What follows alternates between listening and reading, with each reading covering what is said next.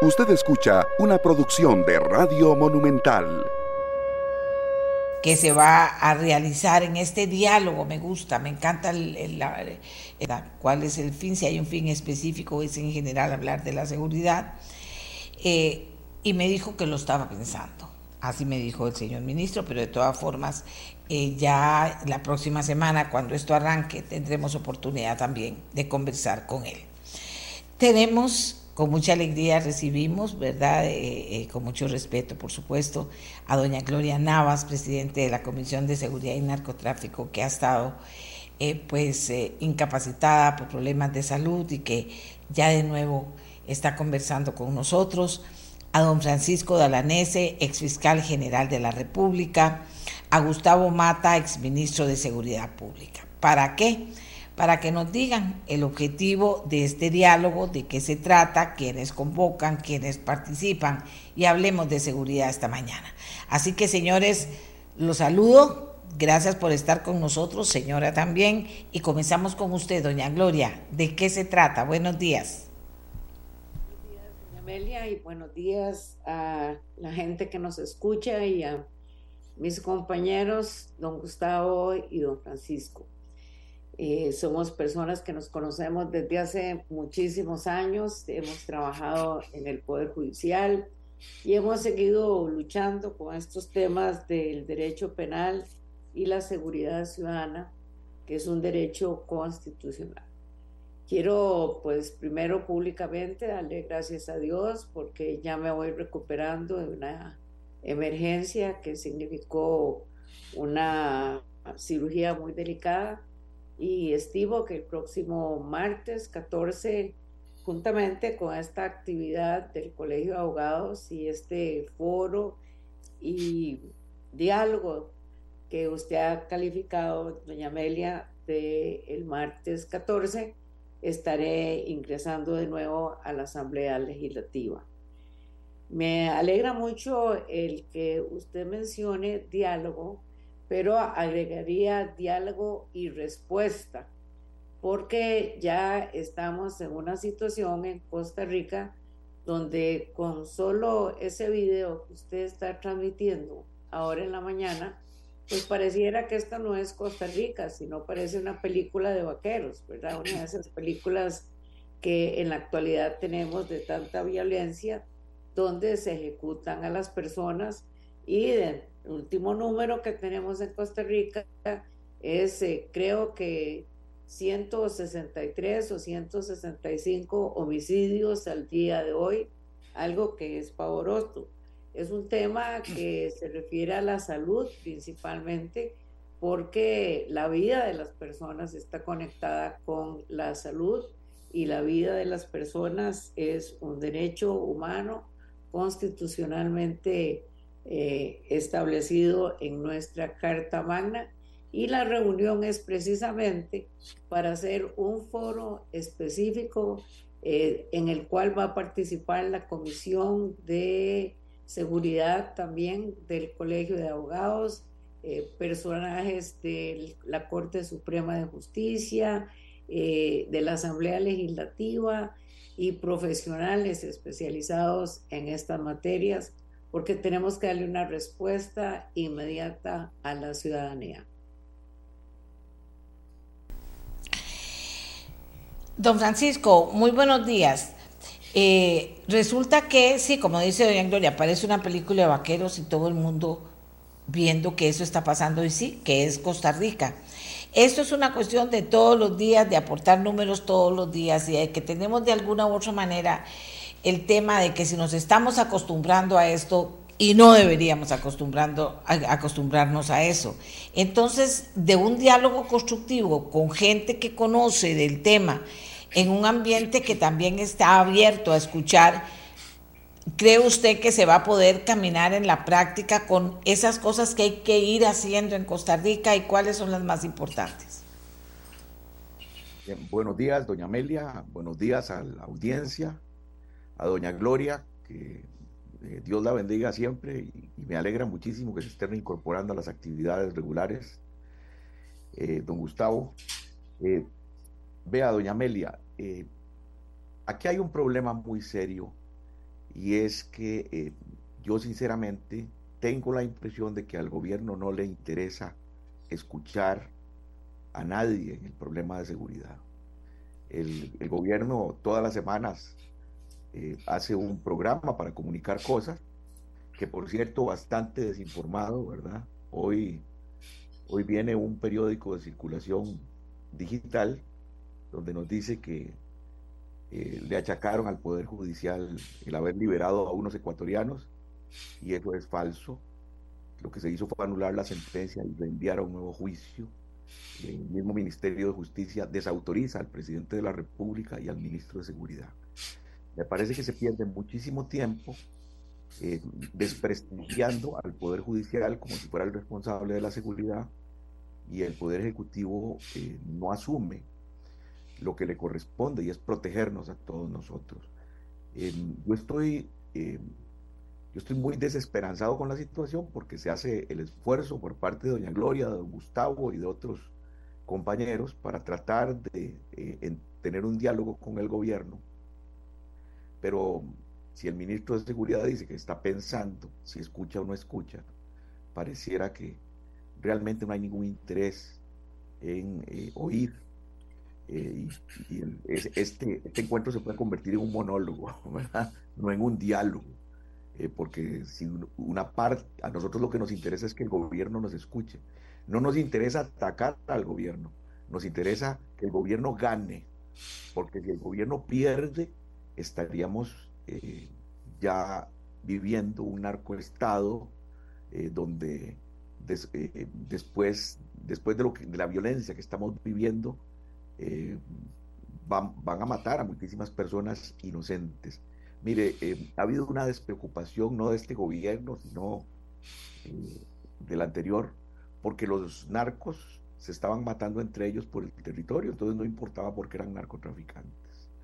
Eh, pero ahora ya están matando a, ciudadanos, a testigos de juicios, y, de aquí pueden pasar a más. Y entonces esta película que usted pone no, no parece, a mí no me parece una película de vaqueros, me parece una escena propia de un narcoestado, donde el, quien, quien impone su autoridad es el cartel, no es eh, la autoridad constituida y la, autoridad constitucional. De manera que yo sí estoy muy preocupado el que el gobierno no quiera ir a este diálogo, a este esfuerzo que se está haciendo, pues eh, lleva un mensaje y es que no le importa escuchar a nadie eh, que cree tener las soluciones para todo y mientras tanto es un gobierno que está batiendo un récord histórico mes a mes, se supera evidentemente en, la cantidad de homicidios que estamos registrando en el país. Y entonces, eh, ayer con don Gustavo Mata yo, yo le decía que, que hay estudios que refieren gobiernos que están felices con la inseguridad ciudadana, porque en la medida en que la ciudadanía en su mayoría se tenga que preocupar de que salen en la mañana a sus trabajos, a las escuelas, eh, y, su mayor ansiedad es llegar viva toda la familia en la noche a la casa y volverse a encontrar, y entonces estar pendientes de recoger al niño, del bus, de, todo lo que esto implica, de la seguridad que la propia familia se tiene que dar porque el Estado no da. Bueno, eso hace que se piense en la inseguridad y no se controle lo que pueden estar haciendo las autoridades a espaldas del pueblo. Y a mí me preocuparía que realmente estemos en este punto y que haya mayor interés en que la inseguridad exista para que el pueblo no pueda fijarse en las acciones del gobierno y que eh, el control popular sobre las autoridades, que es un derecho constitucional de los ciudadanos, eh, se neutralice, porque tenemos que estar más pendientes de que no nos maten todos los días, a, estar, a estar pendientes de cómo, sistema, cómo funciona el sistema que es de todos nosotros. Em, el, hecho de que el ministro no quiera asistir es una muestra más del desinterés del gobierno en un tema tan delicado como es la seguridad. Si no hay seguridad, nada funciona, no hay inversión extranjera. Si no hay inversión extranjera, eh, sabemos que no hay empleo, no hay consumo, la economía se afecta y esto nos va a llevar a todos al, abismo. Y el problema es que cuando se cae en el fondo, como cayó Colombia, como han caído zonas extensísimas de México, eh, eh, es muy difícil salir. Y el costo en sangre, no digamos el costo económico, el costo en sangre de funcionarios y de ciudadanos es altísimo. Y esto no es un invento, esto es una realidad que la podemos ver en países latinoamericanos. Y, creo que el desinterés del gobierno, cuando no se ven resultados en su política de seguridad, si es que existe, eh, no quiere escuchar a los ciudadanos, ni compartir, eh, ni escuchar a quienes tienen la experiencia en esto. Creo que estamos muy mal conducidos en esta parte. Y, repito, si no hay seguridad, eh, no podemos jugar el partido porque nadie se puede eh, desenvolver con libertad.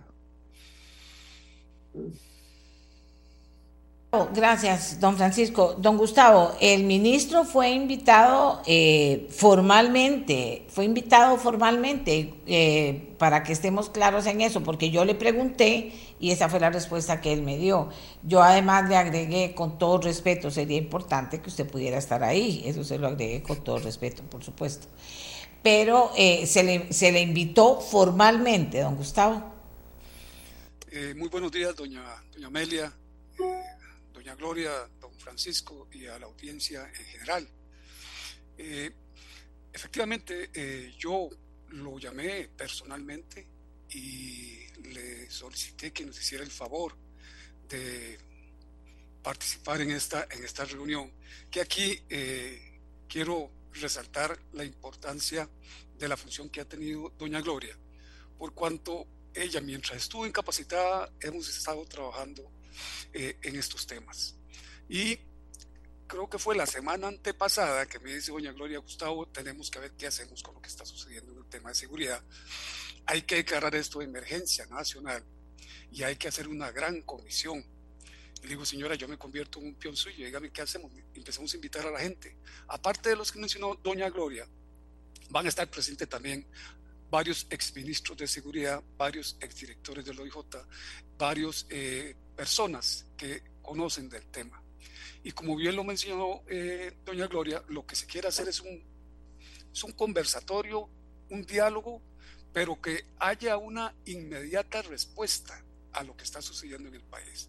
Hacia, aquí hacer dictámenes y hacer esto, hacer lo otro, ya, eso no, ya no es tiempo para eso y ya estamos cansados, como bien usted mismo lo indicó. Entonces, ¿qué es lo que ya estamos preparando la agenda? Ya está lista la agenda y ahí lo que se quiere es, un ejemplo, que el señor presidente de la, del colegio, de, la corte, pues diga, a ver, yo para eh, solucionar eh, este tipo de problemas, pues voy a motivar a hacer esto y esto y esto. Y en cuatro o cinco meses, lo más, nos vamos a reunir otra vez para ver si efectivamente se elaboró esa, esa gestión que se compromete el presidente de la Corte. Y así también con el señor presidente de la Asamblea, si nos acompaña. Él está ya trabajando, doña Gloria está trabajando con él conjuntamente con respecto a una serie de proyectos que ahora yo sé que ella va a mencionar los que van a mejorar también el tema de seguridad.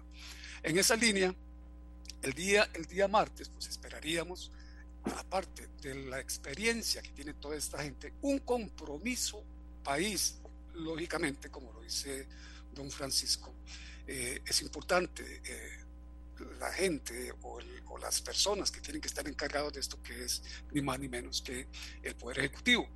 Y si no hay un compromiso del Poder Ejecutivo, pues eh, creo que vamos a tener, o no vamos a tener el efecto que esperaríamos. Sin embargo, sin embargo, eh, nosotros como ciudadanos debemos de hacer un esfuerzo extra y no vamos a parar hasta tanto eh, consigamos eh, este esfuerzo que está solicitando la señora presidenta de la Comisión de Seguridad y Narcotráfico.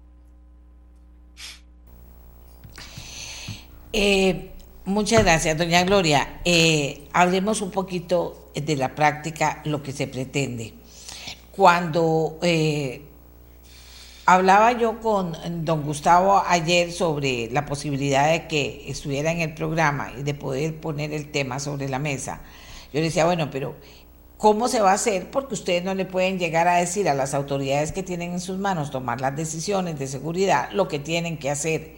¿Cómo fomentar un diálogo tan constructivo y tan abierto que, que permita que las autoridades eh, tomen de todo ese diálogo lo que necesitan con los apoyos que pueden necesitar extras que vengan de ese diálogo también, eh, para que podamos avanzar. ¿Cómo lo ve usted dentro de su gran experiencia, doña Gloria? Bueno, en primer lugar, tengo que estar de acuerdo con mis compañeros en sus afirmaciones sobre, en el caso de don Francisco, mencionar que lo que tenemos realmente no es una película de vaqueros, tiene toda la razón, es un arcoestado. Eso es lo que vemos porque esas muertes de sicariato son relacionadas con el tráfico de drogas, sin perjuicio del conocimiento que tenemos que grandes cantidades han sido decomisados eh, prácticamente por lo menos uno o dos por semana. Es una cosa que es demasiado peligroso e impresionante y que obliga a que hagamos y demos respuestas específicas. De, de ahora le adelanto también que nosotros hemos tenido conversaciones y comunicaciones con miembros de los diferentes poderes y de especialistas, porque esto es un trabajo de conjunto. No vamos a poderlo con un grupito, con una comisioncita, sino que tiene que ser un plan nacional, una comisión nacional que trabaje específicamente con puntos muy claros hacia dónde vamos en el tema de legislación, en el tema de coordinación con el Poder Legislativo, con el Poder Ejecutivo, con el Poder Judicial y estos expertos que estamos indicando. De tal manera que es un movimiento también con la participación de la ciudadanía y hay que hacer algunas reformas inmediatas que algunos de estos procesos y estas leyes están prácticamente en el plenario de la Asamblea Legislativa y hasta donde yo entiendo se va a hacer reunión pronta también en la Asamblea Legislativa con los jefes de fracción y, con algunos personajes del Poder Ejecutivo, el Poder Legislativo y desde luego eh, de eh, parte de la Comisión de Narcotráfico y Seguridad de la Asamblea Legislativa. Es decir, que estamos caminando con una mentalidad de que tiene que haber una contención y un mensaje específico y claro a todos estos delincuentes porque tenemos que rescatar a Costa Rica. Eso es un hecho claro y es un trabajo nacional un trabajo en que deben participar todos los poderes y ese es el esfuerzo que estamos nosotros haciendo. En septiembre del año pasado se hizo un foro en la Asamblea Legislativa en que estuvieron los tres poderes y gran cantidad de invitados especialistas en esta materia y el acuerdo fue el trabajo en conjunto. De tal manera que tenemos la necesidad de la participación del Poder Ejecutivo de una manera activa y pronta porque el tiempo ya se nos acabó. Todos nosotros aquí, don Francisco y don Gustavo y gran cantidad de estas personas que vamos a participar, hemos sido funcionarios judiciales, hemos sido litigantes en la materia y tenemos vasta experiencia en la problemática. Y esto es una emergencia nacional. Si podemos decir es una pandemia al estilo de lo que acabamos de pasar con el COVID-19 en el sentido que afecta a todas las familias. Lo que nos ha despertado todavía grandemente es pensar en esos niños que han sido eh, muertos precisamente en manos de esas balas de delincuencia organizada, en que están en la calle jugando, o como el niño de 8 años, Samuel, que estaba acostado, dormido, y le destrozaron su cerebrito precisamente por un irresponsable en este tipo de actividades. Ya tenemos que hacer una guerra. Esto es una guerra, doña Amelia. No es simplemente un ataque a la delincuencia, sino es delincuencia organizada.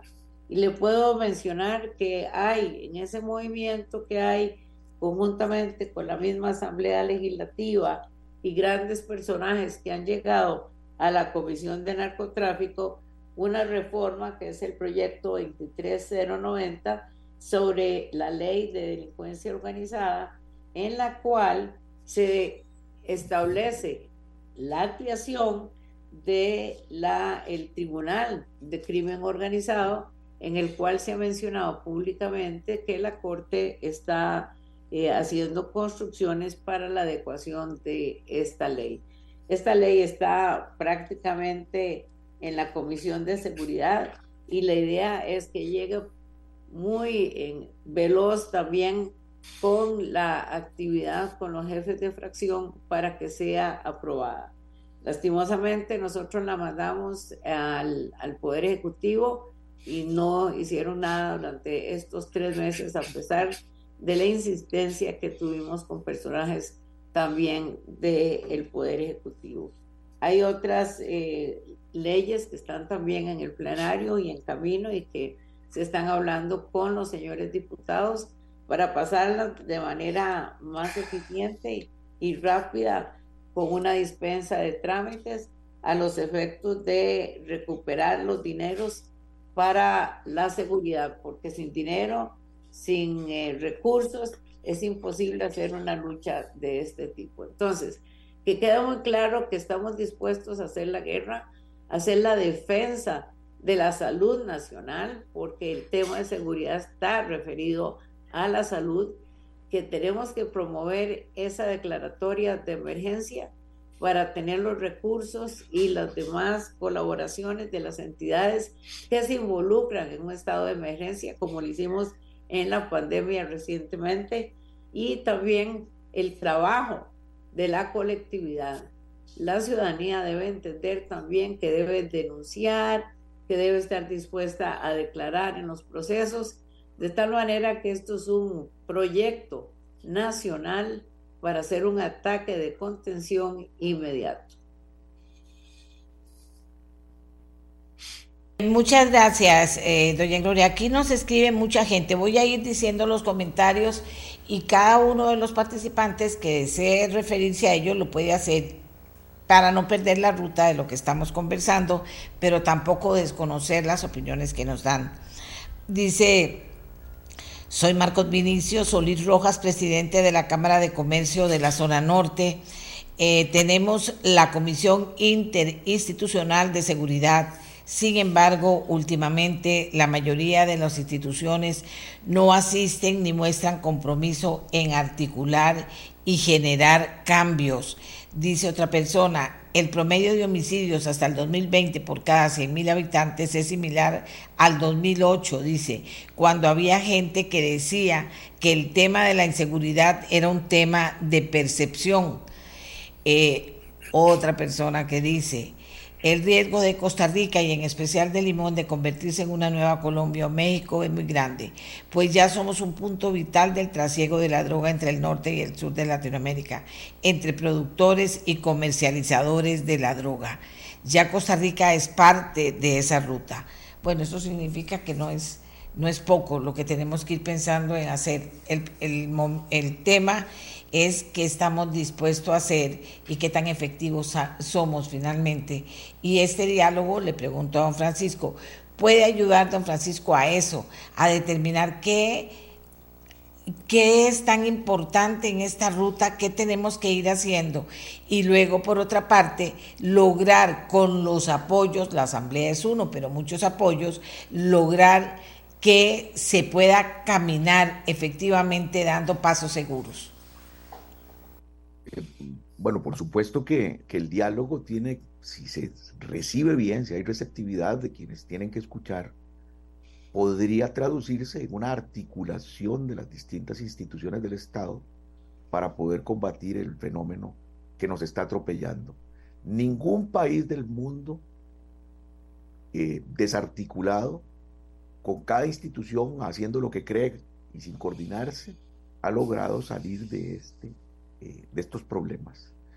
Eh, y, repito, tenemos los ejemplos de España, que ha logrado contener al terrorismo de la ETA y criminalidad organizada, a Francia, eh, la experiencia de Colombia, de cómo logró regularizar la situación después de haber sufrido tantísimo.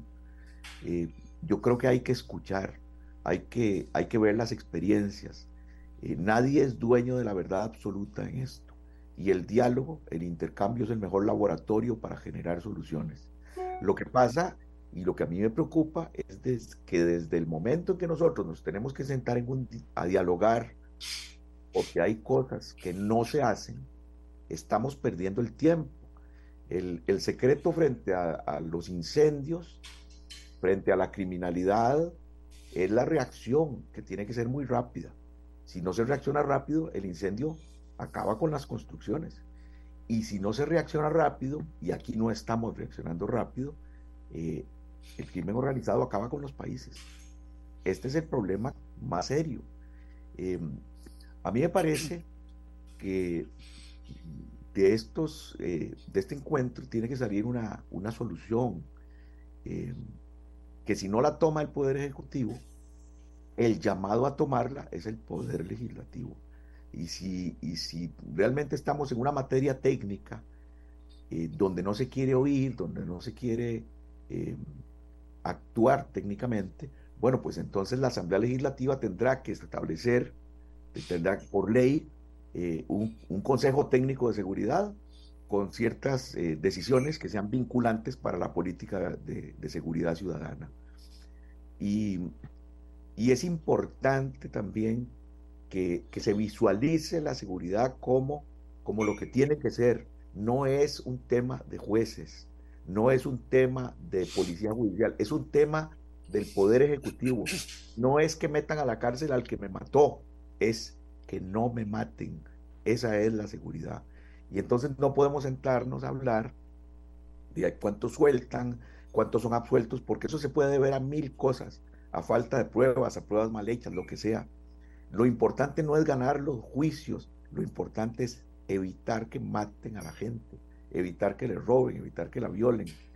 Y esto es un tema que requiere de profesionales, que requiere de técnicos, y no se puede gobernar por ocurrencia en esto, ¿verdad? Entonces, si el Poder Ejecutivo, eh, que es lo que me parece que tiene que salir de este diálogo, si el Poder Ejecutivo no se compromete al diseño de una política pública de seguridad, que tendría que ser muy flexible, porque cada vez que se toman decisiones y se dan golpes a la criminalidad, la criminalidad cambia y se tiene que rediseñar sobre la marcha eh, la política de persecución, la política de, prevención.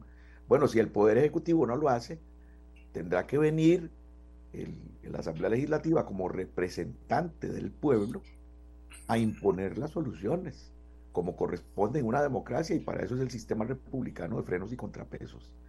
Si, si el gobierno no quiere oír, si el gobierno no quiere actuar, tendrá la Asamblea que imponer las condiciones y los deberes mediante una ley para que se oiga y para que se haga lo que se necesita.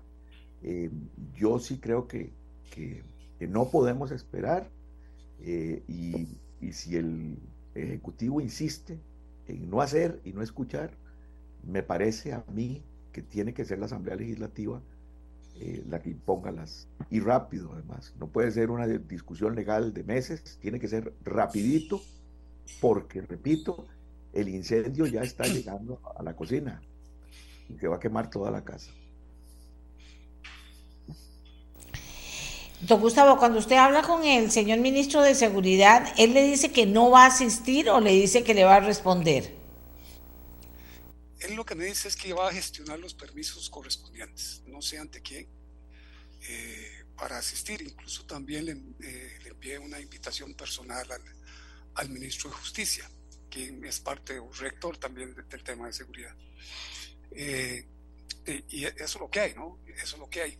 A mí me gustaría, mira, si me lo permite, para que vea la magnitud del problema que estamos en este momento en el tema de, seguridad por la falta de recursos, de que ahorita una licitación que tienen para comprar eh, botas que están dicen que están totalmente malas, todo el personal se, está quejando de ello. Eh, la impugnaron y por lo tanto eso se va a atrasar cinco, tres meses, no sé cuántos meses. Entonces vamos a tener policías, pocos policías, porque tenemos una escasez de policías, más de 3.000 policías que ya no están, plazas que no se pueden usar, que están congeladas.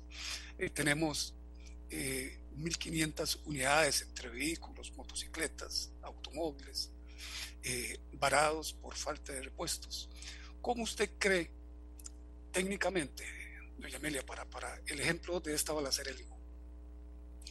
La policía, como lo dice don Francisco, es, esa es la razón de ser el Ministerio de Seguridad Pública. Es evitar que se cometa un delito. ¿Y cómo se evita una de este tipo de balaceras? Bueno, con presencia policial en la calle. A las 7 de la mañana, yo me acuerdo que había mucha policía, porque en ese momento pues entran niños y salen niños de la escuela. Entonces, eh, la, policía está en diversos, en diversos campos. Pero aquí, a falta de esa estructura que está deteriorada, que es todo el tránsito o todos los mecanismos que ellos tienen para trasladarse, pues les da las limitaciones para no estar donde tienen que estar para evitar este tipo de asuntos. Nada hacemos, como dice don Francisco Alanese, con llegar a juntar muertos, llegar a contar heridos, si el problema no lo atacamos como tiene que ser. Por eso es importantísimo el dotar de presupuesto a estos cuerpos policiales y con, un detalle importante, yo Gloria, no es dar plata por darla. Eh, eh, disculpe, doña Amelia, es vigilar, vigilar que haya un compromiso, incluso cuando se le asigne esa plata a los ministerios, en este caso el Ministerio de Seguridad Pública, pues se le va a decir, que se le va a entregar esta plata, pero dígame usted, ¿qué va a hacer con respecto a eso? ¿Qué va a hacer con respecto al avituallamiento? ¿Qué va a hacer con respecto a la compra de vehículos? ¿Qué va a hacer con la contratación? Y ahí en adelante, pues vamos a vigilar que efectivamente esos dineros están impactando en lo que es el tema de seguridad. Entonces el tema es muy amplio, es muy amplio, y la verdad es que eh, vamos a seguir trabajando y en algún momento nos van a tener que escuchar.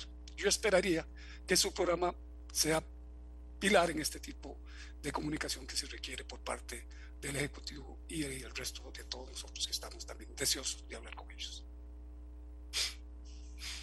El otro día hablaba yo con el director del organismo de investigación judicial y el director, eh, y yo le decía, pero ¿dónde está la plata del narco? ¿A dónde está? Si cada rato ahorramos más, ¿y qué pasó con esa plata? Y entonces el, el director del organismo de investigación judicial me decía, doña Amelia, doña Amelia, hemos hecho gestiones. Hay una gestión que hicimos y que nos autorizaron eh, que nos dieran esa plata, porque era para comprar equipos especiales, la tecnología ahora puede ayudar mucho. Y entonces se las autorizaron y hace dos años, me dijo el director del OIJ textual, hace dos años en puros trámites burocráticos y no nos la han dado. Entonces, doña Gloria, eh, yo sé que el tema no es eh, eh, coser y cantar, pero resulta que sí, no sé, echa la ley, echa la trampa, al final no logramos mover nada. Esto es solo una parte, pero son millones lo que hay ahí como para poderlo hacer no sé si, si hay que hacer una declaratoria de emergencia, pero que necesitan botas los policías, bueno, vaya y compra las botas porque aquí está la plata que le sacamos al narcotráfico. Y ahora, ¿quién está deteniendo que esa plata finalmente se dé si tiene un objetivo claro? O sea, hay un entramado, para decirlo de alguna manera, que a veces ni siquiera lo logramos entender. Eh, eh, de detener las cosas y que no caminen, pero eso desde hace tiempo, doña Gloria.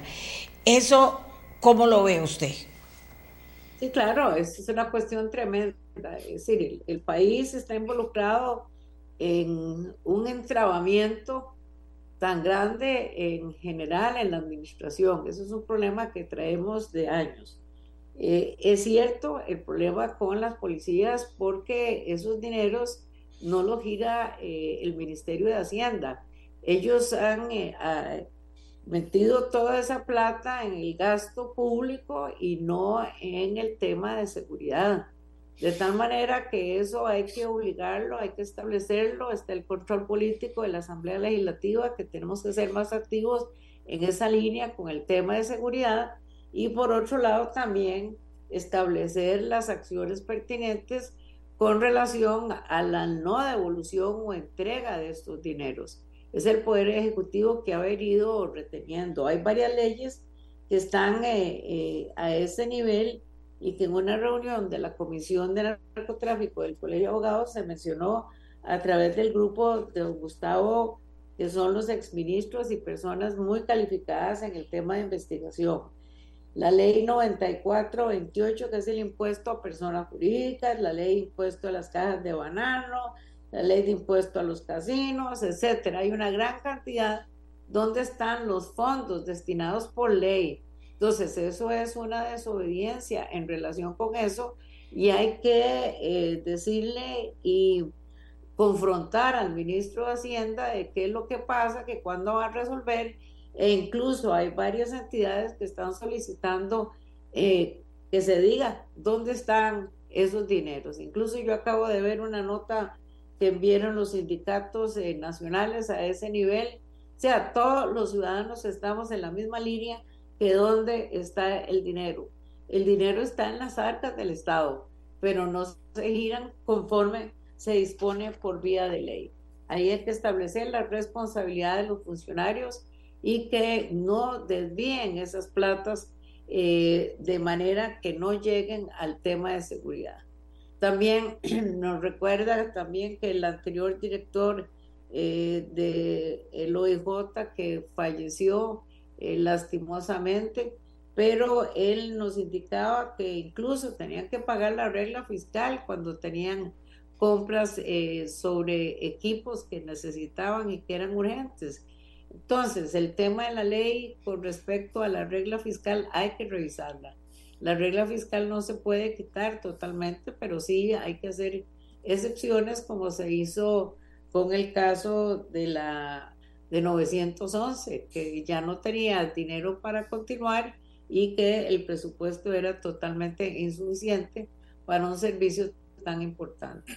Por eso es que nosotros estamos hablando de ese diálogo, tal y como lo explican mis compañeros, pero un diálogo con respuesta, un diálogo con contención de esta actividad eh, delincuencial que implica incluso la reforma de algunas leyes en cuanto a imponer penas más elevadas, en cuanto a los beneficios carcelarios que hay que restringirlos.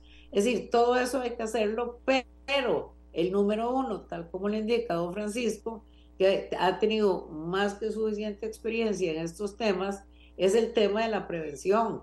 Entonces, tenemos que tener en la mira a la víctima y a la prevención, es decir, que no se queme la casa, sino evitar que ya sabemos que viene el incendio, pero que los bomberos actuemos de una manera inmediata. Esto es algo que tiene que ver una concientización en los poderes de la República y de la misma ciudadanía. La ciudadanía está atemorizada, la ciudadanía no denuncia casos, pero tienen razón porque aquí hay que establecer eh, medidas para la protección de la víctima. Todo eso es preventivo a la ejecución de normas que están en los tribunales de justicia, pero no se trata solo de la sanción, sino de la prevención. Y la prevención es previa, y eso es lo que tenemos nosotros que enfocarnos. ¿Cómo hacemos para prevenir el cuadro que tenemos tan lamentable en este país?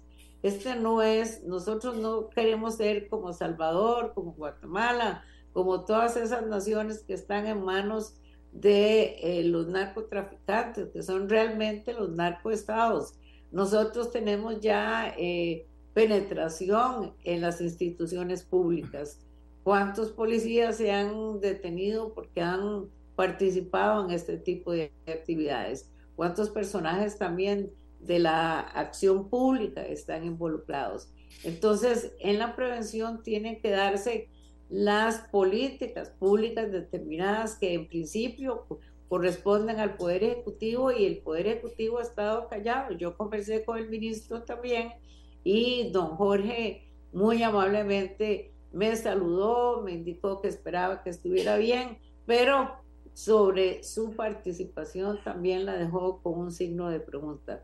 ¿Por qué? No sabemos cuál es el problema, si lo que queremos es comunicarnos y ejecutar políticas públicas que vengan a mandar ese mensaje claro a esta situación de delincuencia organizada que está invadiendo incluso los poderes públicos. Tenemos que actuar y eso es ya, porque desde antes debió haberse hecho, pero ahora que tenemos una intención y tenemos la posibilidad de trabajar en forma conjunta con los diferentes poderes, hay que hacerlo, hay que caminar hacia adelante y hay que trabajar con una mentalidad de que las políticas tienen que ir dirigidas a la prevención para que no ocurran estos hechos deleznables.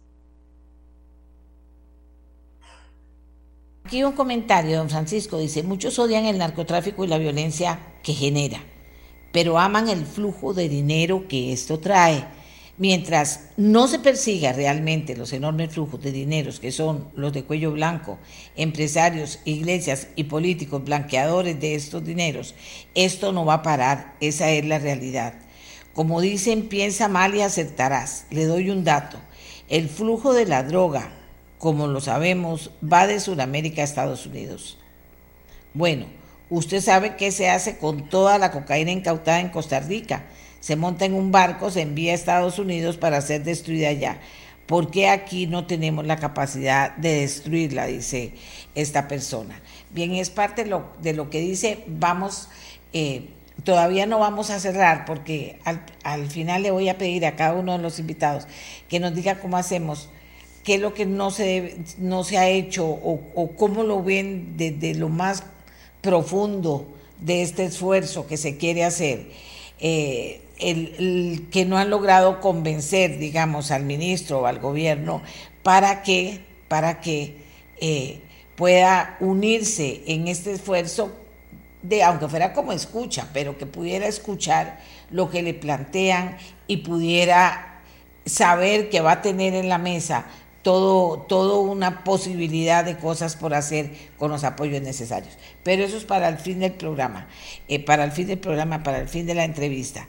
Ahora le quiero preguntar sobre esto que nos plantean, de que ahí hay la plata, de que incautamos la droga, de que pasa todo eso y no pasa nada. Y aquí mucha gente me está diciendo, doña Amelia, pero es que eso es pura paja. Me, oigo, oh, porque a mí me regañan también. El tema es quiénes son los que distraen esto, quiénes son los que paran las gestiones, quiénes son nombres y apellidos, porque alguna explicación finalmente tendrían que dar. ¿Cómo es esto que es complejo? Yo sé, pero que es un tema también, don Francisco. Vea, eh, doña Amelia, el, el, que escribió tiene toda la razón. Las, eh, los carteles de, las drogas o crimen organizado, tráfico de armas o trata de personas, eh, tienen poder de maniobra, poder de corrupción, poder de violencia por el dinero que tienen. Ya eso estaba planteado desde el 2007, si no me equivoco, ese fue el año en que se aprobó la ley contra la delincuencia organizada que fue impulsada desde el Ministerio Público y contiene el capítulo de capitales emergentes. Tenemos, y, y lo he dicho ya mil veces, una ley que ha pasado el filtro de la sala constitucional en dos ocasiones y se ha dicho que se puede aplicar y se ha aplicado a muy pocos casos. Cualquier ciudadano que, eh, que se ha observado con un aumento de capital, un aumento patrimonial de origen inexplicable, eh, tiene que entregarlo al Estado, porque el juez de lo contencioso administrativo tiene la competencia para ordenar que esos bienes que no tienen justificación con una retrospectiva de 10 años, pasen a poder del Estado. Eso ya está regulado. No hace falta la ley de extinción de dominio ni esas cosas en las que se nos estamos distrayendo en la Asamblea Legislativa. La ley está vigente. Lo que se requiere es la voluntad de aplicarla y despojar del dinero a esas empresas ilícitas que son los, las organizaciones criminales, porque con eso las quebramos y se quedan sin poder.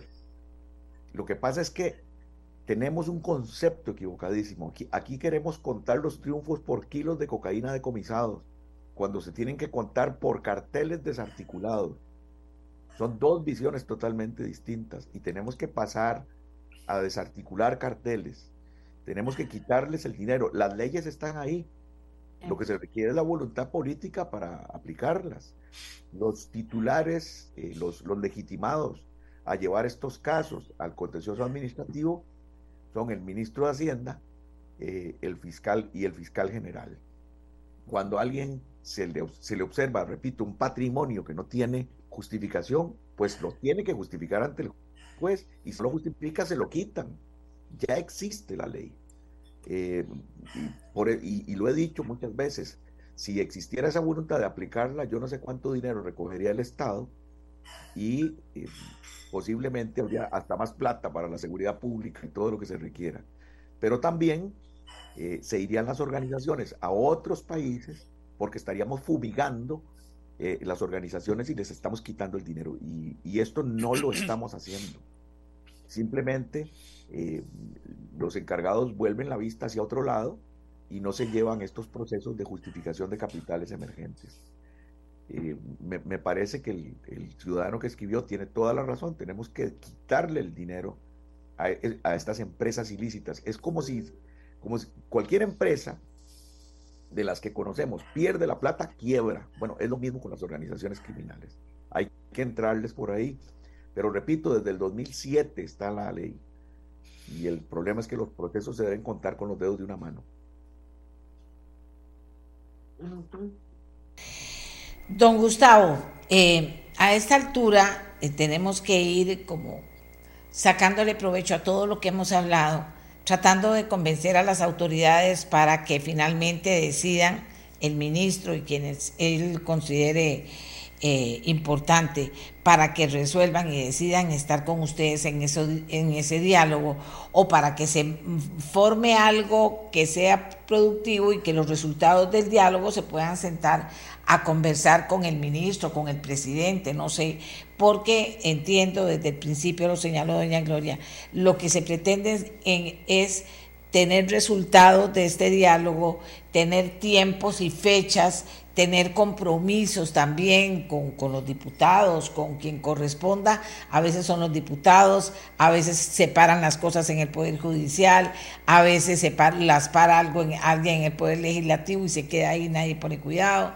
Eh, eh, ¿cómo, cómo, finalmente podemos convencer a, a las autoridades de que asistan o montar algo que tenga sentido para que no se pierda este diálogo que entiendo, si no están las autoridades involucradas, doña Gloria nos puede hablar más de eso también, pues entonces tampoco tendría mucho sentido y se quedaría casi que sobre el papel, don Gustavo. En efecto, doña Amelia, em, yo creo que, que lo que está dictando, lo que hay que hacer es la inseguridad que estamos viviendo en todo el país. Esa inseguridad cada día se va ensanchando y ya tenemos proyecciones de que si siguen esta cantidad de homicidios, vamos a terminar más o menos en unos 900 homicidios, si no es que un poquito más. Pero estamos hablando solo de homicidios. Doña Amelia, existe otra, otro gran problema. Los otras eh, incidencias criminales, como por ejemplo, que hace tiempo no escuchábamos, como eran los asaltos a vivienda, están volviendo a crecer eso. Los robos de vehículos están volviendo a crecer. ¿Qué significa esto?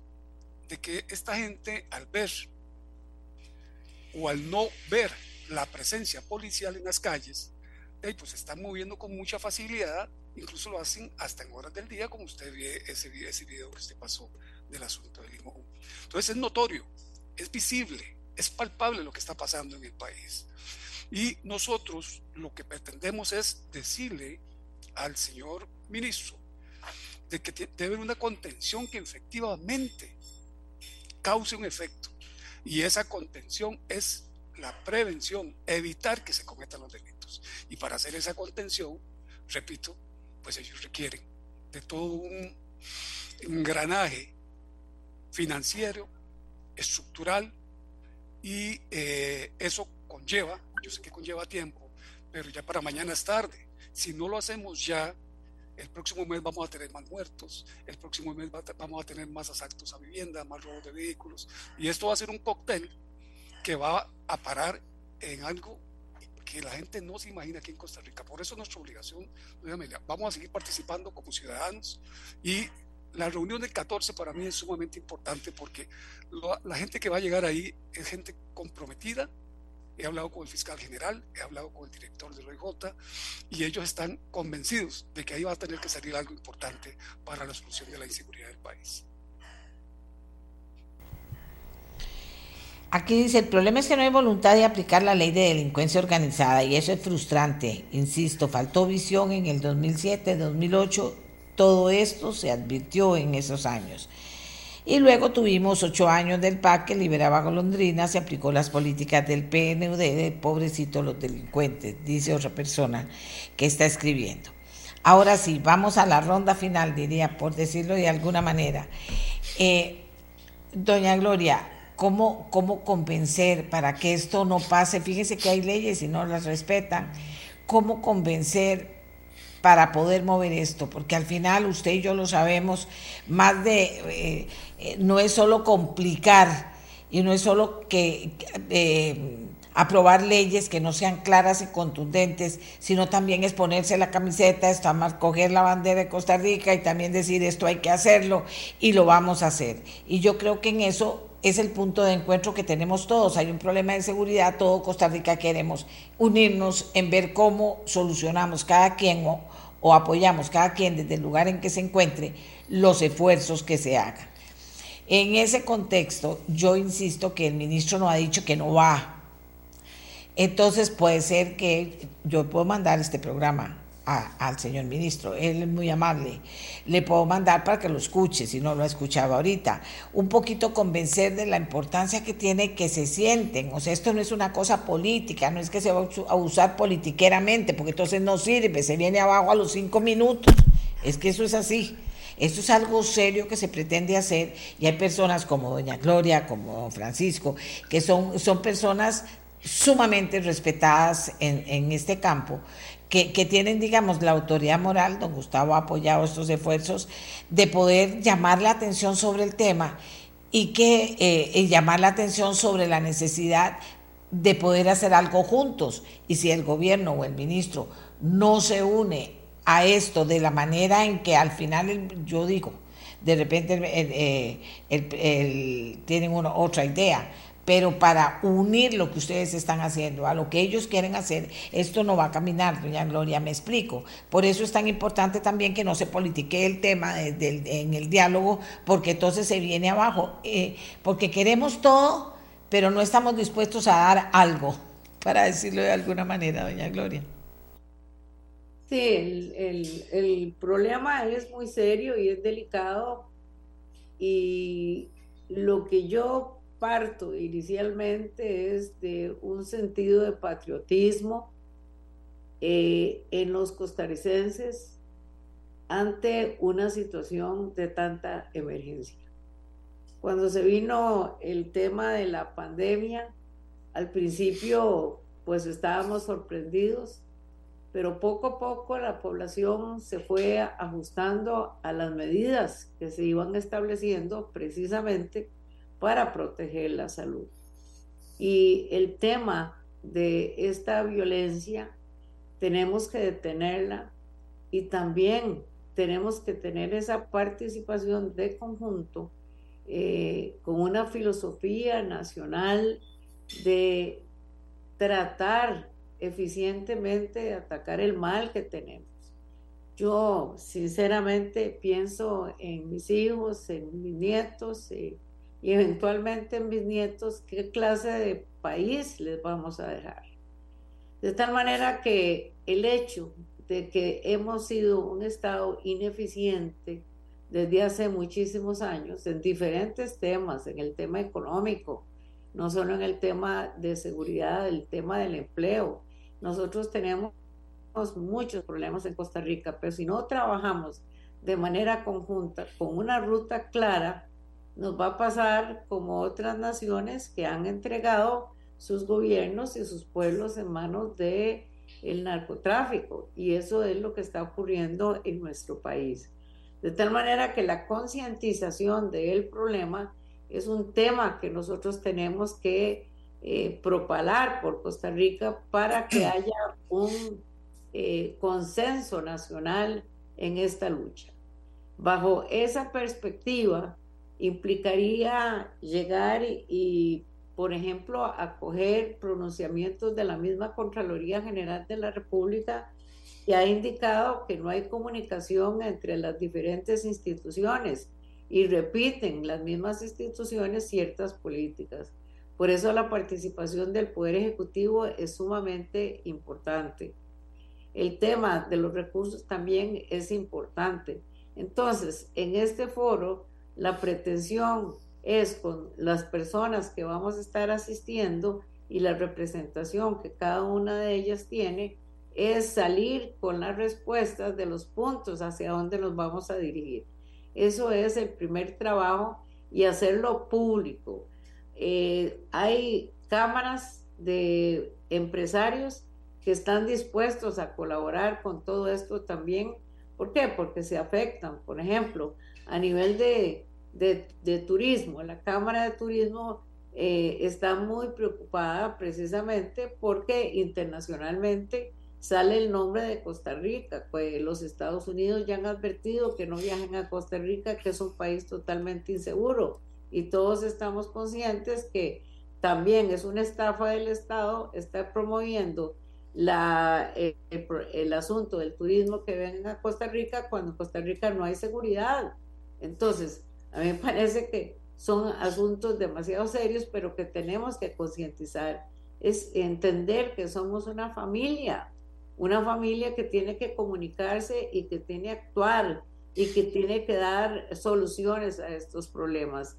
Es un tema ético, es un tema de obligación de la población también de, participar, de entender, no solo criticar en forma negativa, sino criticar en forma positiva, el participar en las propuestas, el tener gente que tiene conocimiento de estos temas, el incluir a los funcionarios públicos que tienen el poder en Costa Rica, todo eso tenemos que lograrlo y convencerlo para poder tener una respuesta positiva para el país y para las futuras generaciones.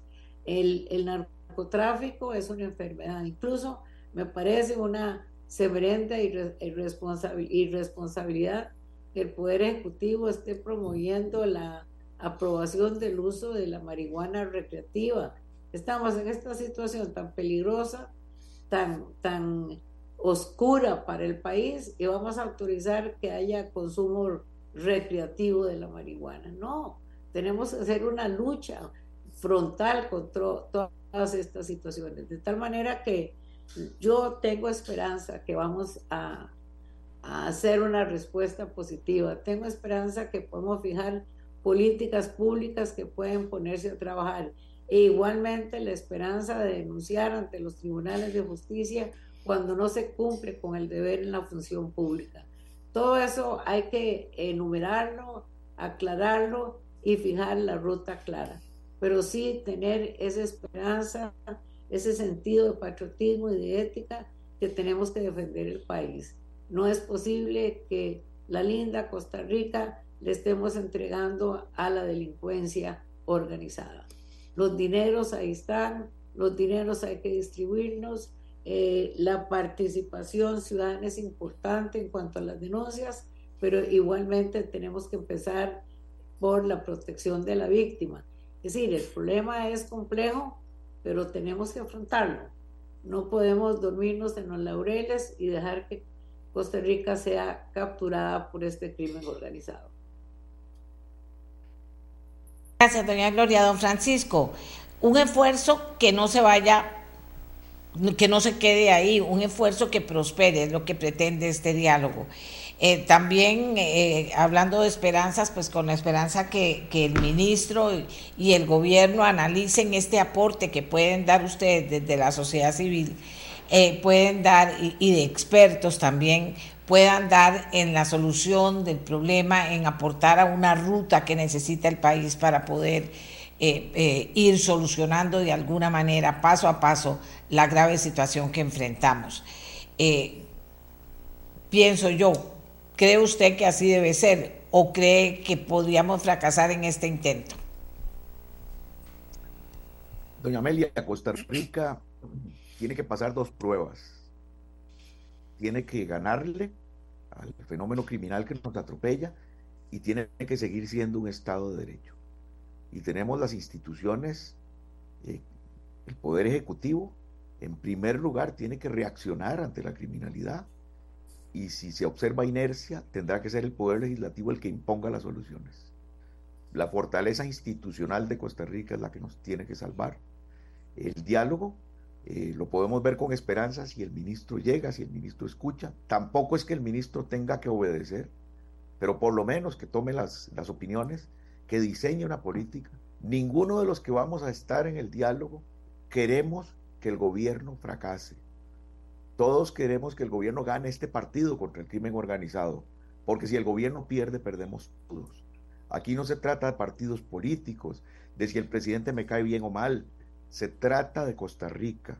Y Costa Rica somos 5 millones en 51 mil kilómetros que queremos vivir como siempre, en paz y libertad, y la estamos perdiendo. Yo quiero que salgamos de ese diálogo viendo una Costa Rica con mayúscula, no que después lloremos una Costa Rica con minúscula. La seguridad no es el presidente dándole pésames a las familias de los muertos. La seguridad es un presidente que pueda decir, teníamos 14 homicidios por 100 mil habitantes y hoy tenemos 7 y más tarde tenemos 3. Esa es la seguridad. No es estar criticando los tribunales, no es estar eh, pretendiendo meter juicios y sentencias con martillo, sino hacer las cosas como, como manda la ley, eh, pero además quiero ver al presidente, quiero ver al ministro y se los voy a aplaudir y me quitaré el sombrero y se los voy a celebrar cuando nos digan disminuyó la tasa de homicidios por 100 mil habitantes, porque eso es lo que nos mide la seguridad. No es buscando culpables como se logra la seguridad, sino trabajando para evitar que se cometan delitos. Y, la esperanza será si llega el ministro. Esa será la esperanza, si nos oye. Porque si el gobierno quiere ser sordo, me parece que tendrán que venir las soluciones desde otras instituciones que el país tiene para eso. No es que simplemente no se escucha y que no pasa nada. Hay un poder legislativo que tiene todas las facultades para tomar cartas en el asunto cuando el poder ejecutivo no trabaja. De manera que yo la esperanza que tengo es que nos escuchen y si no, vendrá la fortaleza institucional de este país a salvarnos. Eh, el, Estado está diseñado para eso y yo espero que pasemos esta doble prueba, ganarle a la criminalidad y seguir siendo Estado de Derecho. Gracias, don Francisco. Don Gustavo, cerramos con una pregunta que me está haciendo las personas. Cualquier ciudadano puede llegar a participar en la reunión del 14. Esto me parece muy importante que quede claro, don Gustavo. Bueno, sería interesante porque es que yo les puedo, les puedo dar un, teléfono, llámele, se lo puedo pasar ahora a usted para que se los pasen a ellos, a la gente que quiere participar, porque eso se encarga ya otro, grupo de, personas, pero esto es un diálogo abierto. Es, el ciudadano es el que tiene, que tiene que expresar qué es la preocupación que tiene. Nosotros somos ciudadanos y estamos hablando bajo ese nivel. Entonces, en ese sentido, yo no vería ningún problema yo le paso a usted el teléfono y usted se lo pasa a este señor o a estos señores que están, que están deseosos de participar. Familia, ya para cerrar, si usted me lo permite, eh, primero que todo agradecerle el espacio de hoy. Yo creo que, que la prensa juega un papel importantísimo, ahora más que nunca. Ustedes son los que pueden hacer un cambio con respecto a lo que está pasando en este país. Y ejercicio como el que se quiere hacer ahora, el, el próximo martes, eh, yo le diría a, Torres, al cual lo conozco hace muchos años, doña Amelia, trabajé en operaciones con él hace muchos, muchos años y yo soy la casa de persona que es. Yo esperaría que él escuche este programa y que hable con el presidente para que participe activamente, porque aquí lo que se quiere es, como bien lo mencionó don Francisco, no estamos por cuestiones eh, banales, personales, ya nosotros pasamos por ahí y lo que queremos hacer es una Costa Rica, pues más sana, una Costa Rica donde podamos caminar, una Costa Rica que duerma tranquila, sino que el día, el día de mañana pues va a amanecer su hijo muerto en la casa, porque ya ni en la casa no está seguro. Entonces, en esa línea, eh, les repito, ustedes juegan un papel sumamente importante y el apoyo de ustedes pues es, es de mucho, mucho interés por parte nuestra. Muchas gracias, bueno, muchas gracias a los tres, a don Gustavo Mata, ex ministro de Seguridad Pública, a don Francisco Balanés, ex fiscal general de la República, y a doña Gloria Navas, presidenta de la Comisión de Seguridad y Narcotráfico que fue, que dicha que sabemos que ya se integra totalmente a su trabajo luego de la situación de salud que vivió. Y también cerramos con un llamado a que las autoridades, el ministro, puedan revisar su posición de no asistir o puedan abrir una opción a cómo recoger todo lo que va a pasar en este diálogo que pueda ser de soporte a lo que ellos también quieran hacer en esta ruta para ver cómo movemos con prontitud, que eso es importante, y efectividad y eficiencia lo que hay que ir haciendo. Por supuesto que eso, que eso es importante. ¿Cómo lo logramos? Costa Rica con la camiseta puesta, tienen que haber espacios en los que todos se respeten y que lo que necesita el país sea lo que es importante. Y ahora, el que me diga que no necesitamos, necesitamos muchas cosas, pero lo que no es necesario ponerle cuidado a este tema, eh, no está viviendo en el país que vivimos los demás. Por eso puse ese video al principio. Esto no es Costa Rica, no era. ¿En qué se nos está convirtiendo? Bueno, en la medida en que nos sentemos con la camiseta puesta, a ver cómo podemos dejar de hablar dejar de escribir. Yo por eso no creo que sea un diálogo en el que entre cualquier persona. No puede ser así. Así no funciona. Tiene que ser algo muy serio, muy serio, con gente muy seria. Y si alguna gente se le va el, el, carapacho a un lado y comienza a hablar de política, se dice, aquí no vinimos a hablar de política. O sea, obviamente, lo más técnico que se pueda, lo más claro que se pueda, pero lo más valiente que se pueda también. Y que por supuesto yo también me uno al llamado de que el gobierno, el, el, ministro de Seguridad abran ese espacio o participen y luego abran ese espacio para que todo este esfuerzo no se pierda. Así que señores, muchísimas gracias y señora por habernos acompañado en esta parte del programa. Vamos a hacer una pausa y ya regresamos. Amigas y amigos, seguimos con eh, un tema importante. La Fundación For the Oceans y 19 ONGs, organizaciones no gubernamentales, advierten sobre la intención que podría haber en la Asamblea Legislativa de retrasar la protección de los tiburones. Se ha estado discutiendo, no sé qué pasó ayer, pero tengo siempre a la persona que sabe del tema, la discusión de la reforma de ley de conservación de vida silvestre que busca devolver competencias al MINAE para la efectiva protección de especies marinas. Y hay una persona que está muy interesada en el tema, Jorge Serendero, que es representante de estas asociaciones, que además es director de For the Oceans Foundation y luego miembro también del Parlamento Cívico Ambiental. ¿Qué le preocupa, don Jorge? ¿Hasta dónde han llegado las cosas y por qué están tan preocupados con el tema ustedes, los que están organizados y trabajan en pro de la vida marina? Buenos días. Buenos días, doña Amelia. Un gusto estar nuevamente en su programa y por la oportunidad que nos da para hablar de este tema. Es un tema que nos viene preocupando desde el año 2017 que el presidente Solís este, pasó la autoridad científica del MINAE a, eh, al eh, donde en realidad no, no existe el criterio para la protección desde nuestra perspectiva. Entonces, este, desde aquel entonces, muchos conservacionistas eh, de larga data han estado luchando porque esta, eh, esta eh, autoridad científica se devuelva al MINAE, que sí tiene un criterio de conservación.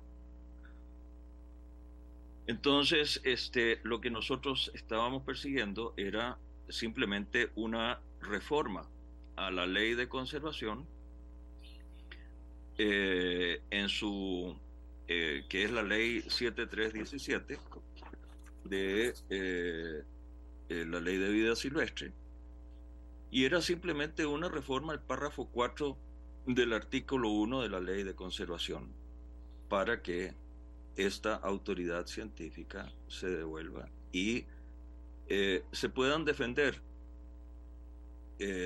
las especies que están en peligro de extinción, como es el tiburón martillo, el sedoso, el zorro, etc.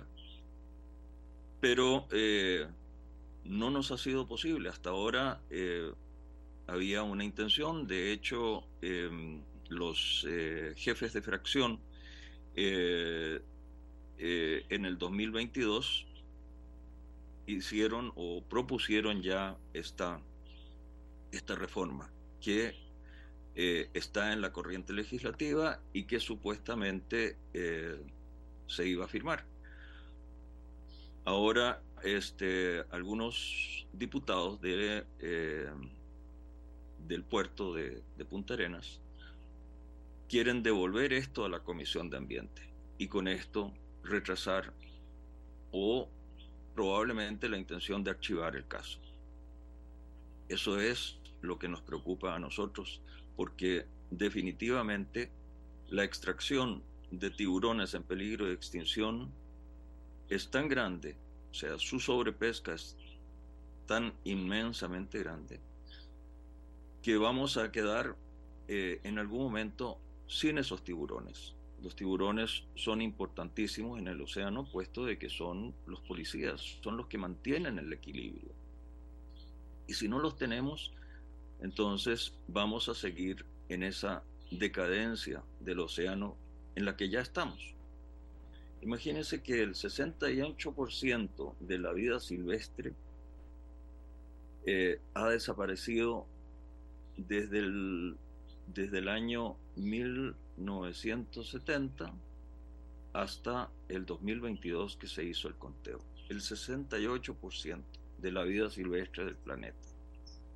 Y nosotros en Costa Rica lo que pretendemos obviamente es defender lo poco que nos va quedando o sea, nos va quedando un 30% de lo que ha sido nuestra vida silvestre.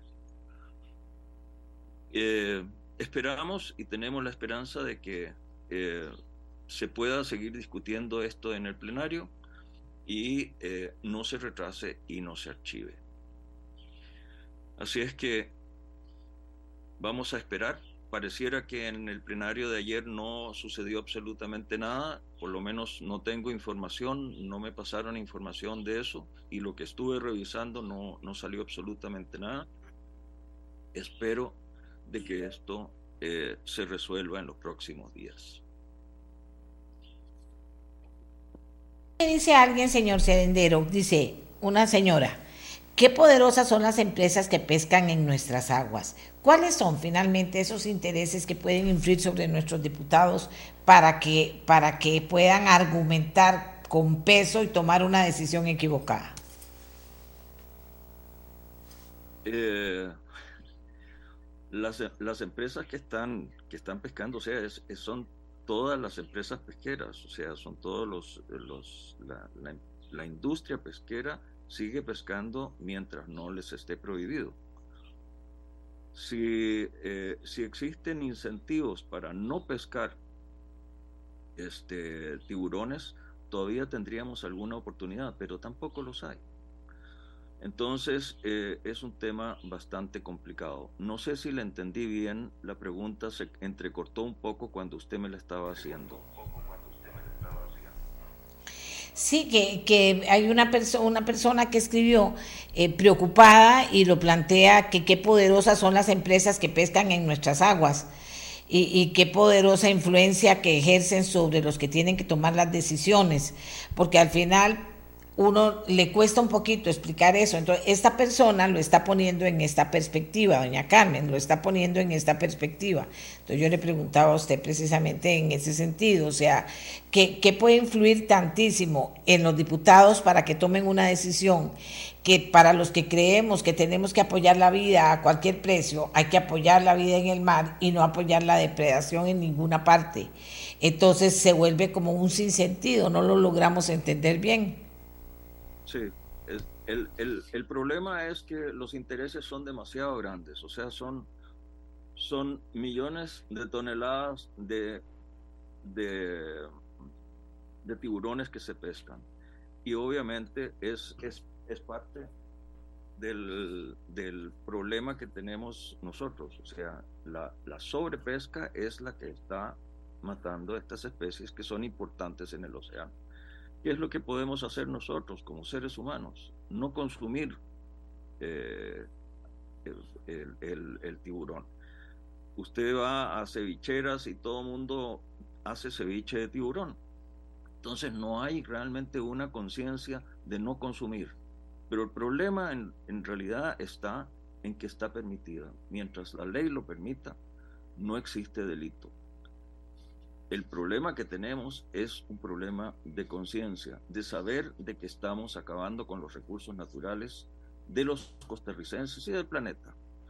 Que sabemos de que los recursos naturales no, no van a eh, poderse eh, defender si no tenemos las leyes y las autoridades que nos ayuden a protegerlo. Así es que eh, eso es lo que podemos hacer nosotros, instar en nuestros círculos a los políticos, a, a los medios de comunicación, los medios de comunicación como el suyo que se preocupa realmente por la conservación marina. Y no es una cosa de la conservación por la conservación, sino que porque es necesario para el equilibrio en el océano. Y el equilibrio en el océano nosotros lo necesitamos porque es también eh, el que nos da la seguridad alimentaria en el planeta. Si nosotros seguimos sobrepescando y pescando lo que no debemos o no deberíamos pescar, entonces vamos a tener un problema a corto plazo con la seguridad alimentaria del planeta.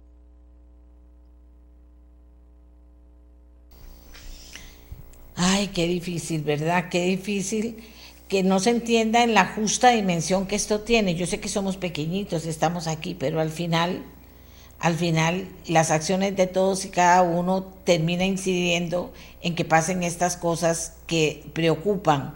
Eh, qué bien que usted también dice, pues hay para todos siempre y cuando se haga con responsabilidad. Esta sería la idea con el tiburón también.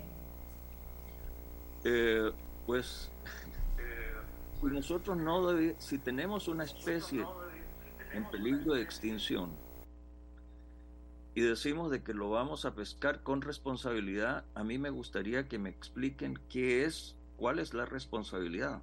Para mí la responsabilidad es no pescarlo. Para mí la responsabilidad con cualquier especie en peligro de extinción es no tocarla. O sea, la vida silvestre es vida silvestre y dejémosla en paz para que se pueda reproducir y sigamos teniendo ese equilibrio que necesitamos. O sea, no es simplemente porque amamos los tiburones, no. Es porque lo necesitamos nosotros, todos los seres vivientes en el planeta, para sobrevivir.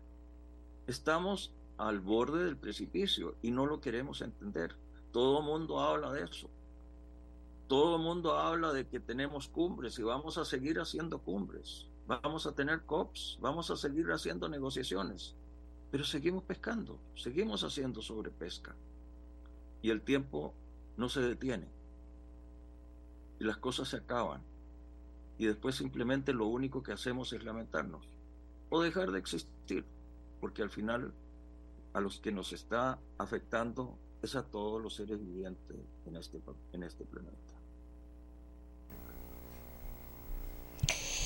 Bueno, señor Serendero, yo le, le, agradezco primero que llame la atención sobre el tema en particular y segundo que me parece también eh, que me parece importante que hagamos conciencia con los elementos que usted aporta, lo que debe ser los elementos de juicio para entender el tema, para tomar mejores decisiones, para actuar de la, de la manera correcta, porque realmente...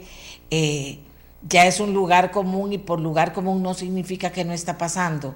Eh, estamos depredando el planeta y si depredamos el planeta, ¿en qué nos vamos a quedar? El cambio climático ya es la principal eh, señal que nos tira el planeta de que hemos actuado mal.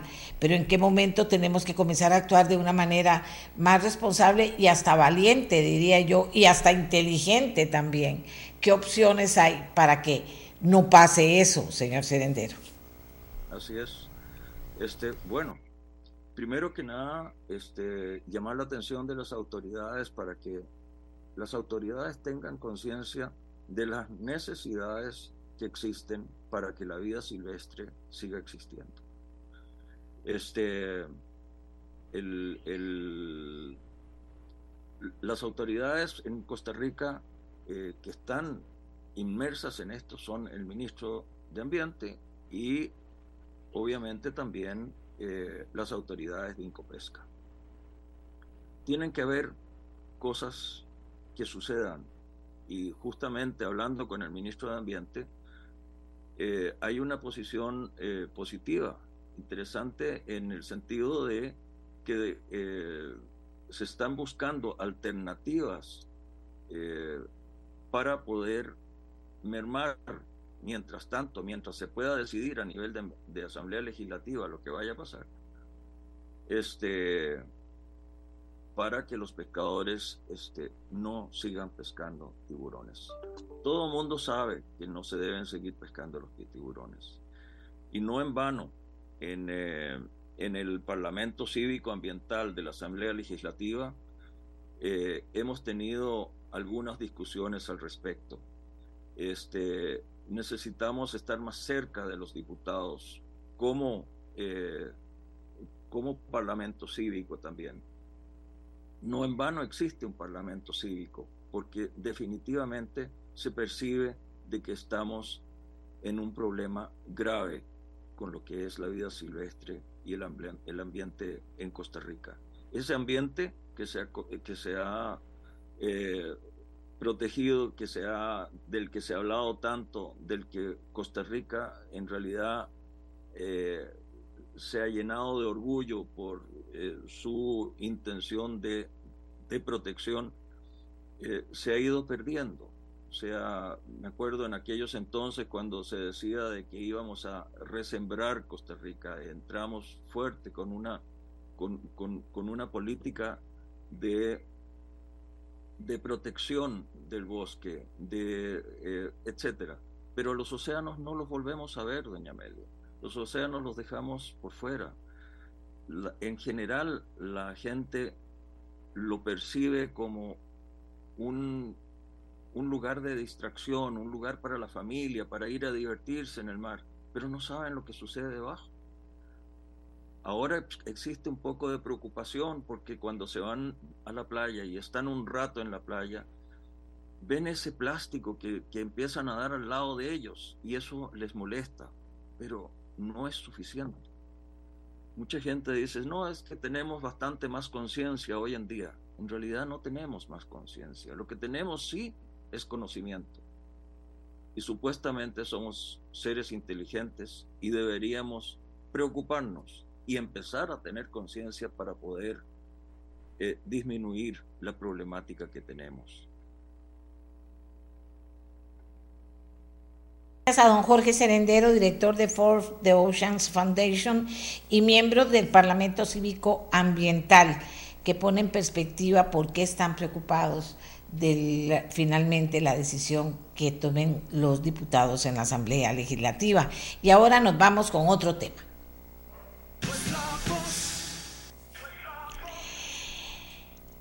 Es un tema que no es fácil, pero le pedimos a una persona que nos lo explicaran, porque usted como usuario de entidades financieras debe estar cada vez más enterado de las cosas que pasan y por qué pasan.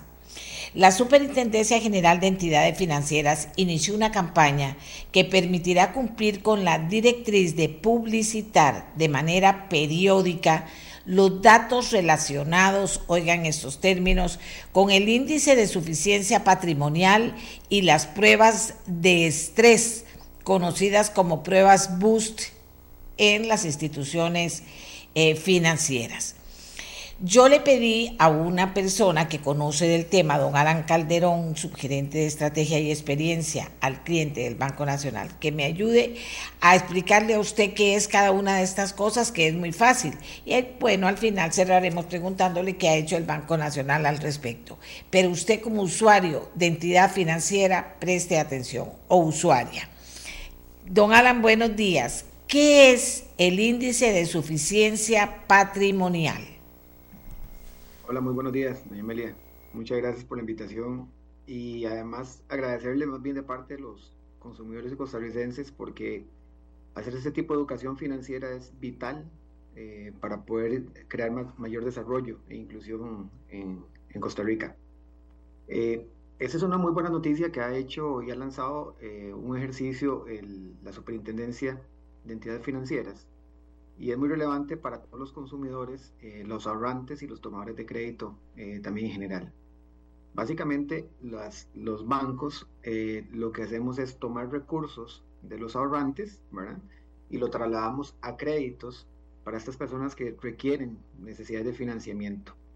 Eh, en, esa, en ese interín, eso se llama intermediación financiera, pues el regulador tiene que garantizarse de que los recursos de los ahorrantes pues vayan a estar eh, pues bien resguardados para eventualmente cuando llegue el, depositante a retomar sus recursos, sus ahorros, pues las entidades tengan para poder hacer frente a esto. En ese sentido, la superintendencia, eh, siguiendo prácticas modernas internacionales, lo que ha venido haciendo es generar eh, escenarios para poder determinar y medir eh, cómo es la solvencia o el, nivel de estabilidad que tiene una entidad en el largo plazo. Y entonces ahí caemos a la pregunta que muy bien usted nos hace, doña Amelia, ¿qué es un indicador de suficiencia patrimonial o de solvencia? Básicamente es un indicador o es el indicador más importante para medir la gestión bancaria eh, de una entidad o gestión financiera de una cooperativa. Básicamente lo que nos plantea es cuántos recursos tiene en patrimonio o en capital, recursos propios que tendría la entidad para afrontar los riesgos a los que está inmerso su día a día en su actividad ordinaria. Y eso es muy importante, doña Amelia, porque como les mencionaba, eh, este indicador nos va a permitir tener un comparativo para las diferentes entidades y con esto los diferentes ahorrantes tomar decisiones donde, dónde deberían ser eventualmente eh, tomar mayores y mejores posiciones de ahorro, pero a su vez le permite al regulador eh, poder tener información prospectiva, es decir, hacia adelante, de cómo va a estar cada entidad financiera y que por tanto nosotros los regulados, eh, de forma adelantada, pues hagamos planes para podernos anticipar a esos eventuales eventos o hipotéticos que podrían ocurrir. ¿Cuál es el beneficio para, para, los, para los consumidores? Y los tomadores de créditos y ahorros, eh, bueno, son varios. Eh, contar con un nivel de adecuado de suficiencia patrimonial garantiza en primer lugar no solo que sus recursos pueden estar en muy buenas manos, sino también de que a nivel sistémico el país esté con una muy buena salud financiera. Cuando el país tiene una muy buena salud financiera, básicamente vamos a tener mayor inclusión eh, en, cuanto a los, en cuanto toma de créditos, seguramente vamos a tener estabilidades en tasas de interés, no vamos a ver eh, movimientos violentos, ¿verdad? O asimétricos, en, por ejemplo, en tasas, en, tipo de cambio, producto de que hay una adecuada salud financiera. Entonces, este ejercicio, doña Amelia, eh, para nosotros los regulados es bien importante, eh, de hecho lo aplaudimos de parte de lo que está haciendo la superintendencia, porque está generando en el mercado una adecuada conducta, ¿verdad? y eso va en beneficio, pues como le mencionaba, de todo el sistema financiero y los consumidores. Bueno, vamos a ver, creo que en relación a las pruebas de estrés es parecido esto que llaman boost. Sí, señora, esa es una, eh, las pruebas boost es un, es un escenario hipotético, eso es muy importante aclararlo. Este, eh, es un escenario hipotético que plantea el regulador en donde establece diferentes variables, por ejemplo, ¿Qué pasaría si la economía, por ejemplo, tiene un nivel de desempleo más alto, si eventualmente las tasas de interés suben mucho más de lo esperado, si hay algún problema eh, recesivo, por ejemplo, en el país, el tipo de cambio aumenta de forma sostenida y muy fuerte? Todo eso son pruebas hipotéticas y básicamente el regulador lo hace con el fin de ser prospectivo, como estaba mencionando, y adelantarse a que eventualmente, en un caso hipotético como ese, ¿Cómo estamos las entidades preparadas para poder afrontar eso? Pues como le mencionaba, lo que nos puede ocurrir a cualquier, cualquier entidad es que nos lleguen golpes de esta manera y que no estemos preparados. Por cierto, doña Amelia, el mejor ejemplo de cosas de resiliencia que hemos hecho en Costa Rica fue la pandemia. Eh, nadie de los que estamos aquí, los que hemos trabajado tal vez en banca, eh, habíamos simulado una pandemia en 100 años, ¿verdad? Y realmente esos escenarios permitieron eh, tener planes de contingencia y eventualmente no tuvimos afectaciones en la salud financiera del sistema. Esas pruebas eh, que usted menciona, las pruebas BUS, son las que está dando a conocer a partir de este año la superintendencia. Eh, de hecho, eso es una muy buena noticia porque es una norma internacional, un estándar internacional de dar mayor transparencia e información hacia los depositantes hacia los tomadores de crédito y va a estar publicado en el sitio web eh, de la superintendencia a partir de abril de este año, lo que es el indicador de suficiencia patrimonial y hacia el segundo semestre lo que son las pruebas de estrés. Bueno, y en, ante esto usted decía que el Banco Nacional está muy de acuerdo con estas exigencias ahora de la Superintendencia General de Entidades Financieras. ¿Ustedes lo publican igual en la SUGEF, lo publican en el banco? ¿Cómo salió el banco en este ejercicio? Sí, efectivamente. Eh, nosotros somos pues el banco de mayor tamaño de la plaza, ¿verdad? Eh, somos un banco sistémico, es decir, cualquier acción que nosotros hagamos eh, pues tiene repercusiones, ¿verdad? Este, sobre el mercado financiero y por tanto tener toda esta visibilidad de la exposición de, de riesgos y eventuales planes para poder atender esto, nos parece que es sumamente importante para, para todos los regulados. Y en el caso del Banco Nacional, este, que lleva eh, que lleva la batuta en temas de gestión integral de riesgos, pues para nosotros también es, es música para nuestros oídos, eh, porque significa que vamos a poder eh, tener entre todos una, una mejor información, una mayor transparencia en la información y por tanto este, vamos a evitar riesgos sistémicos, como los que ya les mencionaba hace un rato. Entonces, en línea con eso, el, el Banco Nacional pues aplaude la, la, iniciativa, nos parece que es el camino adecuado que requiere la regulación en el país. Y bueno, recientemente nos entregaron resultados de las pruebas. En el caso del Banco Nacional tuvimos una, una nota destacable, ¿verdad? De, la nota más alta posible. Eso nos garantiza no solo, como le mencionaba, no solo a nuestros clientes eh, eh, tranquilidad sobre los niveles de solvencia que tiene la entidad, que son bastante sanos y robustos, sino a su vez también para todo el sistema financiero, ¿verdad? Eh, al ser una entidad sistémica tan relevante para la economía, pues contar con estos resultados pues nos llena de mucho orgullo y además nos reta, ¿verdad? Para entonces para seguir impulsando el crecimiento del crédito. Eh, hay un datito, doña Amelia, que es bien importante, de que si los resultados de pruebas de estrés indican que eventualmente a futuro una entidad eh, necesitaría mayores niveles de capital o de patrimonio, eso iría en detrimento de colocar créditos, porque para poder colocar créditos uno ocupa tener más capital. Entonces de allí la importancia de que las entidades tengamos los balances sanos financieros porque esto va a generar mayor posibilidad y acceso de crédito a las personas. Bueno, don Alan, le agradezco mucho su información. Fíjese que yo decía, qué difícil poder explicarle esto a la gente, pero no, no lo ha hecho difícil, lo ha hecho fácil y ojalá que quede en la gente la inquietud por tener acceso a esa información. Usted dice que se va a publicar en la Superintendencia General de Entidades Financieras o por parte de la Intendencia. ¿Ustedes también lo publican en el banco? Exactamente, Amelia. Nosotros la idea es, a partir ya este, del, cierre del primer eh, trimestre del año, tenemos un sitio, se llama el sitio Transparencia, en la página web del Banco Nacional. Ahí hay cierta o bastante información relacionada con la gestión del, del conglomerado Banco Nacional y pues básicamente a partir de esta publicación de la superintendencia vamos a estar publicando pues estos resultados eh, incluso estamos pensando en hacer eh, o estamos haciendo ya reuniones con partes interesadas del conglomerado como Arrantes para que conozcan de primera mano pues en qué consisten estas pruebas, cuáles son los resultados para el Banco Nacional y como le mencionaba hace un rato, pues sentirnos todos muy orgullosos, porque el sistema financiero costarricense está bastante sano, ¿verdad? Hay mucha posibilidad de seguir creciendo. Eh, siempre no nos cansamos de decir, el motor de crecimiento directo en el cortísimo plazo para el desarrollo de un país es el crédito. Y si las entidades financieras estamos sanas, como, como lo estamos viendo con estos resultados, pues eso lo que eh, visualiza uno son buenas noticias eh, para el desarrollo del país. Así que eh, el Banco Nacional está comprometido con esta transparencia y ahí mismo lo van a estar encontrando en el portal de transparencia.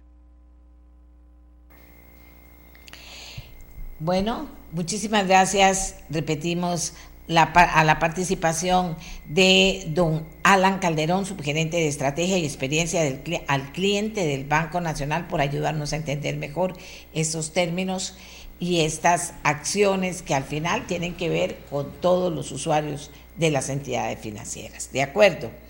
Aquí me dicen, Amelia, ¿por qué no habla de los disturbios que provocan las mujeres en el 8 de marzo. Usted debería hablar de ello y tratar de educar a esas mujeres que poco a poco se hacen la idea de, dice, de que ser una pandilla violenta es pelear por sus derechos.